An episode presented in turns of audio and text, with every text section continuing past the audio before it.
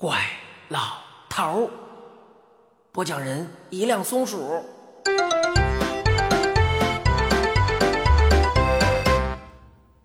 月亮城一景上集。嫦娥把我们让进大殿，后羿一次就抱进来四个坛子的桂花陈酒。嫦娥完全是个好客的女主人的样子，忙忙碌碌，跑进跑出，给我们拿来许多亲自烤制的点心和许多我从来没有见过的新奇水果。她还抱歉地说道：“果子只有宫心园里的小树上结的，不太好。呃，殿前的那些大果树都让那些人给砍光了。”听我说不能喝酒，嫦娥笑着说道。我酿的还有一种自己喝的甜酒，喝多少也不会醉。我抱一坛子来，咱俩喝。他抱来的不是一坛子，而是两坛子。他告诉我道：“哎呦，真对不起了，杯子不够了。他们大人嫌抱着坛子喝不好看，咱俩没关系。你不在乎用坛子喝吧？别害怕，不是让你把一坛子都喝光了。你尝上一两口，不好喝。”就放下。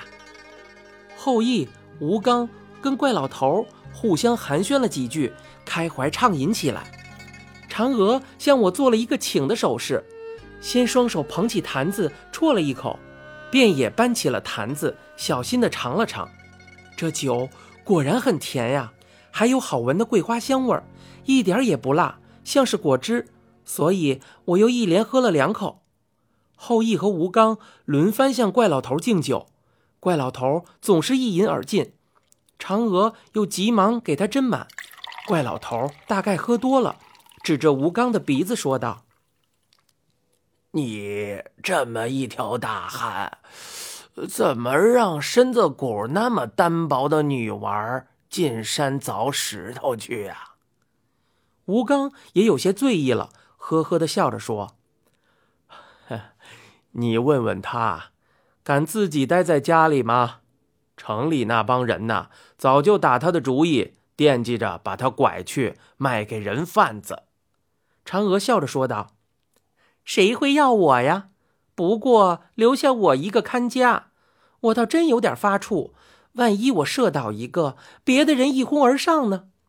后羿说：“今天热闹，咱们把兔爷也请来吧。”我正想看看兔爷是什么样，首先响应道：“请来，请来。”吴刚说：“我去。”嫦娥说道：“啊，行，让他呀也带个酒杯来。”功夫不大，就听见殿外有咳嗽声。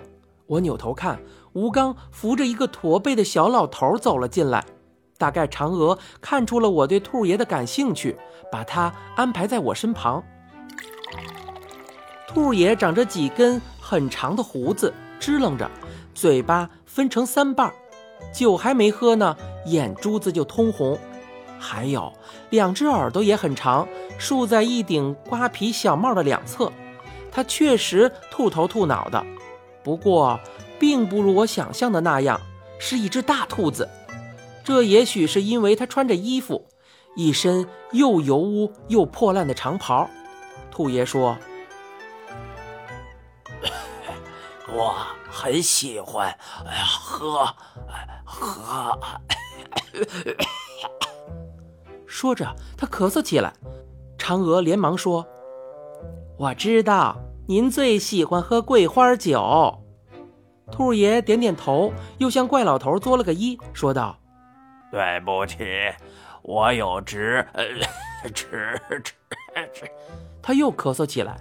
嫦娥替他说：“他说。”他有职业病，是天天给西王母倒药熏的。兔爷一边咳嗽，一边朝向怪老头使劲的点头。怪老头拍拍兔爷的手背，同情的说道：“这个西王母啊，也是真够差劲儿的。您这么大岁数了，他还干嘛让您干这么累的活儿啊？”兔爷却显出害怕的神情，小心地朝四周里看了看，说道：“不能这么讲，他老人家非非常英明。他又告诉嫦娥道：“万一查问，就说我……”他又猛烈的咳嗽起来了，差点背过气去。嫦娥笑着对他说：“您呀，就放心的喝酒吧。万一西王母查问，我们不说您在这儿喝酒，就说您上一号了。”兔爷连连点头，也不怕呛着，一边磕磕的咳嗽，一边咕咚咕咚的把给他倒的一杯酒全都灌下去了。他自己带来的杯真大呀，小水缸似的。也许他家的酒杯、饭碗也都被人偷走了，他只好把这些东西带来，并不是存心多喝人家的酒。怪老头看出便宜来了，嫦娥给他用的准是他自己的玉杯，小巧玲珑，十分秀气。他举起酒杯，对兔爷说道：“老哥海量，我敬您一杯，咱们谁不喝干，谁是小狗。”其实。兔子跟狗也差不多少，兔爷偏要较真儿。一看怪老头把酒喝光了，杯口向下朝他一扬，他立刻捧起自己的小水缸，咕咚咕咚咕咚的一口气喝光了。大家说说笑笑，非常热闹。怪老头趁着乱，也不知道跟兔爷干了多少杯，喝的兔爷拱起双手，连连向他作揖求饶，那样子就跟捣药似的。时间不长，席间就没了咳嗽声。只听见呼噜呼噜的声音，原来啊是兔爷伏在岸上睡着了。后羿笑着说：“老爷子呵呵 醉了。”嫦娥说：“真可怜呀，也是平日都忙，没时间聚一聚。”说着，他搀扶起兔爷，把他放倒在靠窗的一张榻上，扯过一条绣花的被子替他盖好。后羿建议怪老头和我也休息一下。晚上在这里吃饭，嫦娥立刻自夸地说：“后羿来了之后，这三年他手艺练得不错，一定要给我们做几个拿手菜。”怪老头立刻满口答应，但是不肯休息，说呀要利用这段时间去城里逛逛。嫦娥叫道：“不能去，那地方躲还躲不及呢，怎么还往上凑啊？”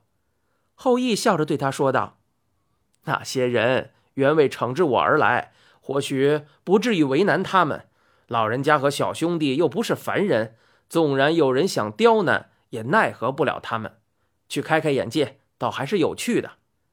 嫦娥依旧摇头。怪老头呢，说他胖，他就喘，很得意的说道：“我倒是想要看看他们有多大的本事。”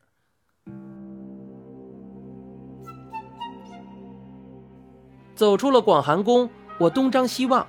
怪老头问道：“刚出门就害怕了呀？”我说：“我找吴刚呢，也没跟他打个招呼。”席间，吴刚就频频出去，每次都抱了两坛酒回来。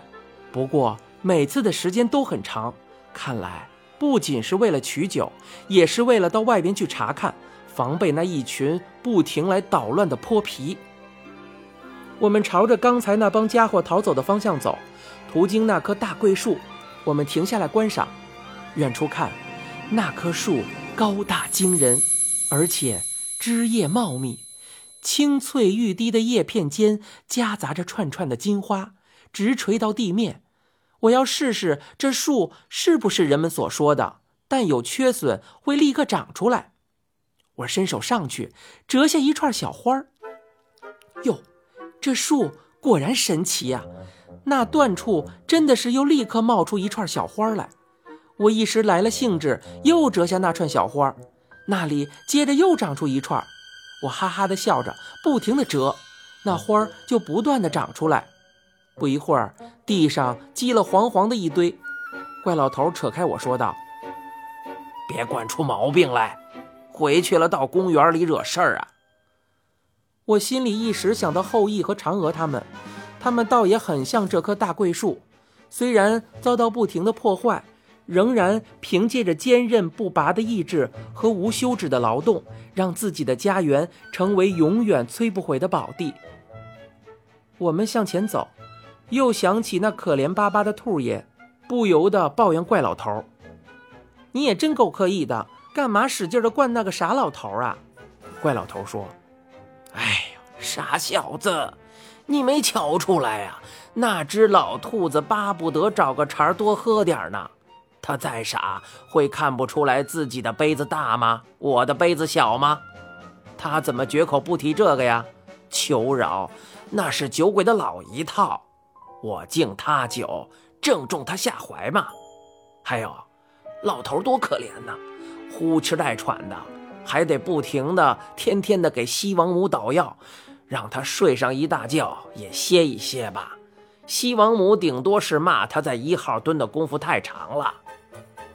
我笑了起来，原来怪老头是一片好心。怪老头又说：“你呀，也喝的不少嘛，跟我酒量差不多，一坛子全下去了。我喝的那酒跟您喝的不一样。”汽水似的，怪老头说：“哎呦，你别逗了！我听见嫦娥跟你说了，可是闻着你那个坛子的酒味挺冲的，就趁你没留神偷喝了一口。你那酒跟我的没区别。那回门神敬酒，你还假装不会，感情是个小酒鬼呀！”我看着怪老头的样子不像开玩笑，想想那汽水也确实有些酒味儿。可是，如果真像怪老头说的，我喝下一坛子，怎么一点没醉呢？你现在收听的是由一辆松鼠播讲的《怪老头》，欲知详情，请听下回。